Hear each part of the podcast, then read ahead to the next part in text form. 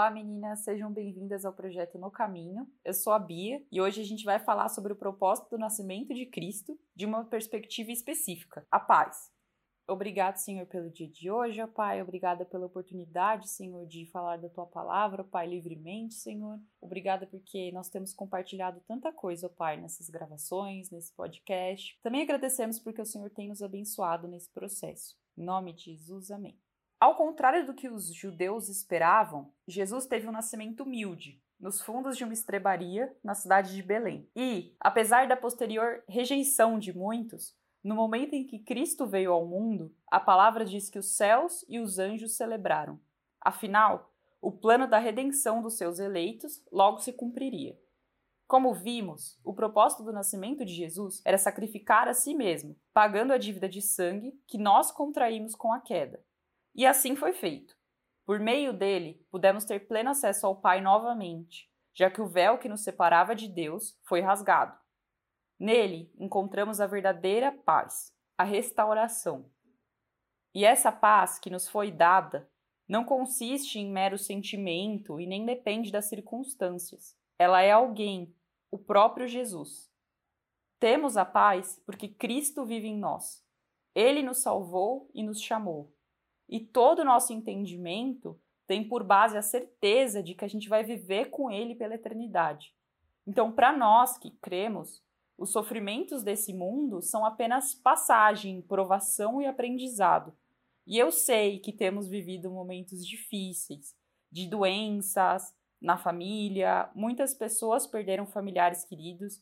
Eu, por exemplo, perdi meu pai e minha irmã esse ano é, seja no trabalho, em condições estressantes e para algumas pessoas até humilhantes, problemas financeiros, brigas, muitos outros tipos de sofrimento. Porque na vida terrena, a Bíblia fala que nós teremos aflições.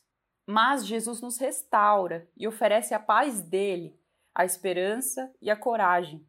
Afinal, ele venceu o mundo. Como João 14, 27 diz: Deixe-vos a paz, a minha paz vos dou. Não vou lá dou como a dá ao mundo. Não se turbe o vosso coração e nem se atemorize. Parece ironia falar de paz nesse período de pandemia. Todos nós, de certa forma, experimentamos dificuldades.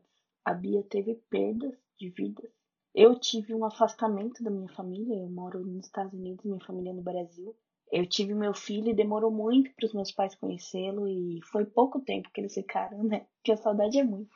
E todos nós vivemos nessa iminência do que é esse vírus, o que ele será na minha vida se ele chegar. E é essa essa demanda, né, de será que eu vou pegar? Como é que vai ser em mim? Como é que meu corpo vai reagir? O que, que será que vai acontecer? Quando isso vai parar? Qual o impacto econômico disso? Será que eu vou ser diretamente atingido? O mundo veio com a gente cercando de tantas perguntas e tantas incertezas puderam ser construídas a partir disso.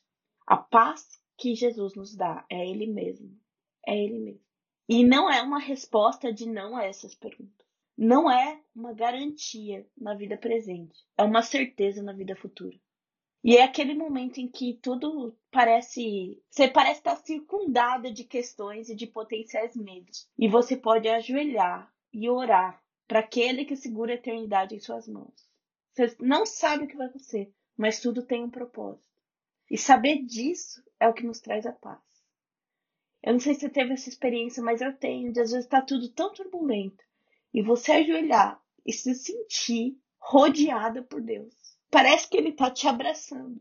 É uma sensação que eu já tive muitas vezes. Quando as coisas pareciam, quando eu não entendia, né? O plano e o querer do Senhor. É uma, tem uma música na minha cabeça tocando. E aí você ajoelha e ora para aquele que tem a eternidade em suas mãos. É isso que nos dá a paz. Saber que Deus está aqui, que Ele estará aqui. Ele é a eternidade. E ele se dispôs a vir na terra, a nascer como eu, criatura dele. Essa disposição que me salvou é a minha paz.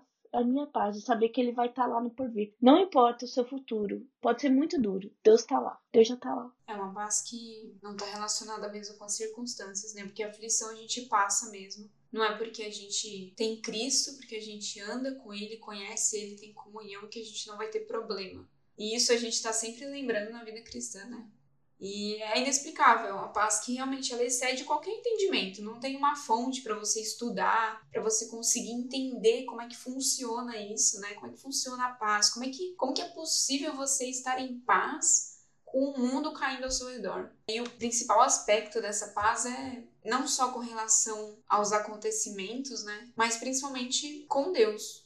Porque Cristo ele vem ao mundo e a gente está celebrando o Natal. Mais para frente a gente vai celebrar a Páscoa, uma complementando a outra, né? Para tudo, tudo faz parte da missão dele, que é morrer no nosso lugar e deixar a gente em paz com Deus.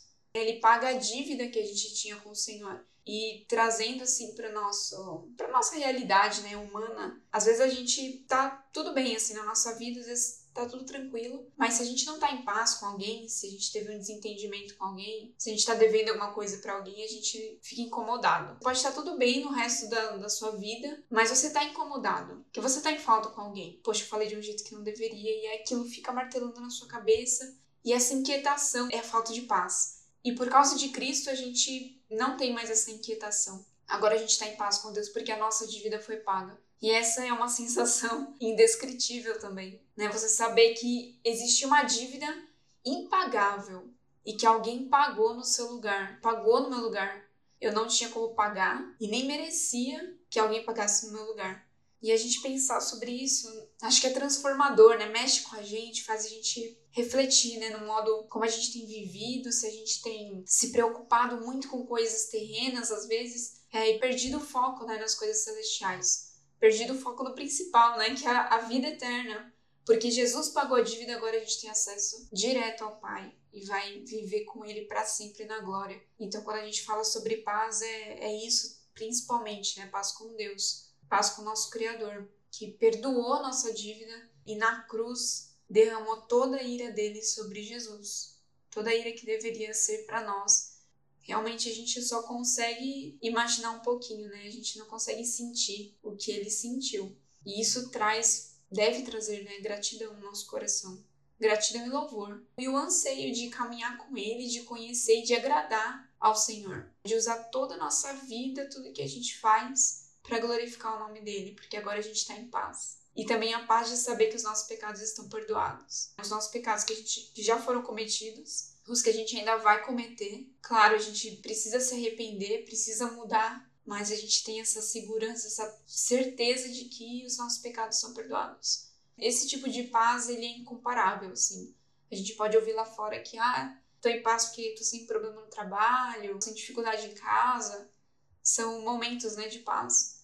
Mas nenhuma paz terrena se compara com a paz que Cristo nos proporciona. É verdade, tudo isso que vocês comentaram é muito verdadeiro na minha vida também. Quem é ansioso sabe dessa questão da angústia de como é horrível você se sentir. Eu acho que é incerta a palavra, talvez, hum, diante das circunstâncias, né? Mas como Jesus supre isso nos dando essa paz. Por mais que às vezes a gente chore ou às vezes a gente não enxergue além do nosso problema, é, logo a gente já se volta para Cristo e vê que Ele é muito maior que tudo isso, né? Que qualquer coisa que possa estar acontecendo com a gente. Às vezes demora, às vezes o caminho é difícil, mas no fim a gente sempre chega lá. E que reconfortante essa realidade, porque é o que a gente comentou, a paz é Jesus, a paz é Cristo. Quando a gente para para pensar na dimensão disso, a gente nem consegue, né, conceber algo tão maravilhoso.